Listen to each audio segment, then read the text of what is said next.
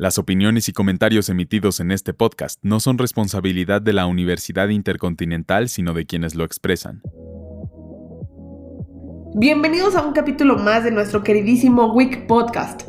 Yo soy Chelito y hoy vamos a hablar sobre el nuevo campeón del Miami Open, porque vaya que fue una sorpresa y una pequeña probada de lo que nos puede deparar el futuro del tenis.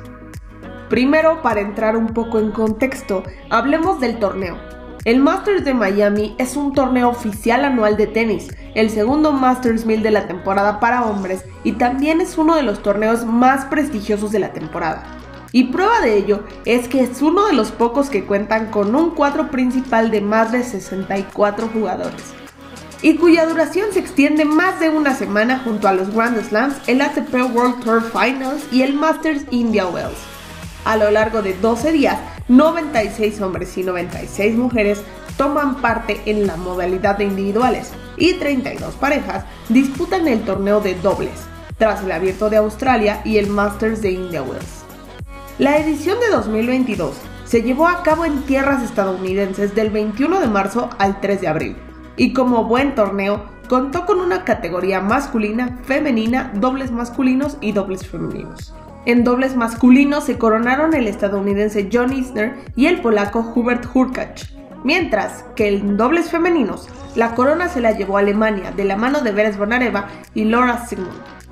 Y en la categoría femenil vivimos algo espectacular, el regreso de la gran Naomi Osaka, que a pesar de que perdió contra la polaca Iga Świątek, todo aficionado del tenis no puede menos que alegrarse ante el retorno de uno de los grandes talentos de los últimos tiempos. Una tenista tremendamente carismática y capaz de emocionar al gran público con su tenis, la mejor medicina para todos sus males. En estos momentos, ella ha vuelto a demostrar ambición, y este evento puede haber sido el clic necesario en su cabeza para volver a disfrutar de este deporte. Y bueno, ahora sí, hablemos de la final masculina.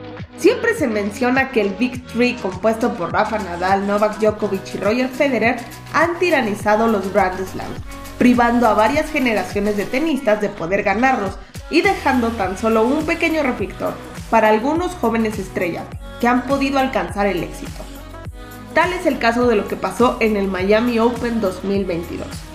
Sin la presencia del español Rafa Nadal ni el serbio Novak Djokovic, la final del Miami Open fue una final de novatos, pues los tenistas que se ganaron a pulso el boleto a la final son un par de estrellas que hasta antes de este partido no tenían tantos reflectores. Carlos Alcaraz y Casper Ruud. En el partido decisivo, Alcaraz empezó más nervioso que Rudd, porque todo el mundo lo señalaba como favorito por la jerarquía de ambos.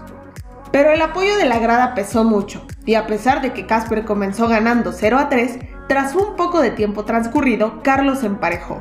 El marcador era de empate a 4, pero Alcaraz decantó a su favor 6 de los últimos 7 juegos del set, ganando el torneo con un marcador de 7 a 5 y 6 a 4 en 1 hora y 52 minutos. Carlos Alcaraz, de 18 años y 333 días, se convirtió este domingo en el campeón más joven del Miami Open en sus 37 ediciones y en el primer español capaz de añadir este trofeo a su palmarés. Lo habían intentado sin suerte Rafa Nadal en cinco ocasiones, Sergi Bruguera, Carlos Moya y David Ferrer. Ninguno pudo llevarse el botín que sí ha conseguido Carlos Alcaraz. No existen adjetivos para describir lo que ha hecho este joven, poniendo fin a la sequía de ganadores españoles en Miami y batiendo récords históricos de precocidad. Todo ello con la naturalidad de un genio, que además es trabajador, humilde y carismático. Su tenis no tiene límites y este título podría ser recordado por mucho tiempo como el inicio de una época dorada en el tenis mundial. De la mano de su crecimiento en la pista, Alcaraz ha ido acompañando esto con un desarrollo físico que lo ha convertido en un jugador total, rápido, ágil y con una gran potencia, garantizándonos que muy seguramente cumplirá su sueño de ser el número uno del mundo, pues ya está preparado para conquistar grandes títulos. El premio que se llevaron los ganadores en solitario fue de 300.110 dólares, mientras que las parejas se llevaron 81 mil dólares.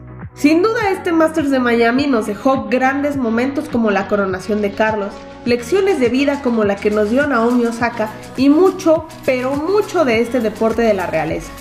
Sin duda que cualquier abierto, por más pequeño que sea, es impresionante y nos sirve para darnos una pequeña probada de lo que viene en los siguientes años para el tenis.